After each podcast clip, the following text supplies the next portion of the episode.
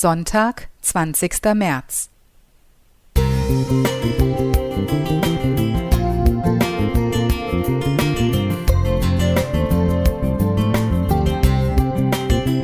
Ein kleiner Lichtblick für den Tag.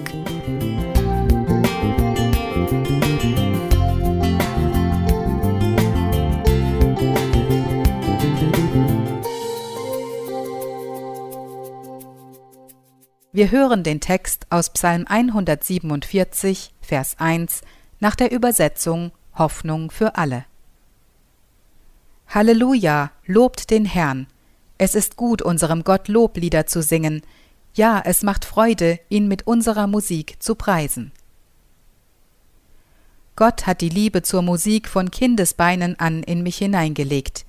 Ich sang schon als Kind immer sehr gern und begann später ein Musikinstrument zu lernen. Nach wie vor liebe ich es zu singen, dabei Klavier zu spielen und Gott auf diese Weise anzubeten. Die Musik ist eine meiner größten persönlichen Zugänge zur Gegenwart Gottes. Ich kann ihn dadurch ganz besonders erleben und spüren. Die Musik ist eine Sprache, die wirklich jeder versteht. Dabei geht es nicht um einen bestimmten Musikgeschmack, sondern um die Ausdrucksformen der Musik. Sie ist in der Lage, Erinnerungen für die Ewigkeit einzufrieren und kann Träume und Wünsche zur Realität werden lassen. Klänge können die Seele streicheln und Ängste besiegen. Melodien können Tränen trocknen oder fließen lassen, Mut machen und Kraft schenken. Musik ist ein stetiges Wechselspiel von Geben und Erhalten und vermag die ganze Bandbreite menschlicher Emotionen auszudrücken, ob Freude, Schmerz, Frust, Lebenslust, Überschwänglichkeit oder Melancholie. Musik kann Menschen vereinen, Grenzen überschreiten und unterschiedliche Kulturen auf unglaubliche Weise miteinander verbinden. Durch die Corona-Pandemie wurde das gemeinsame Singen sehr stark eingeschränkt, doch gerade in dunklen Zeiten sollten wir die positive, motivierende Kraft der Musik nutzen.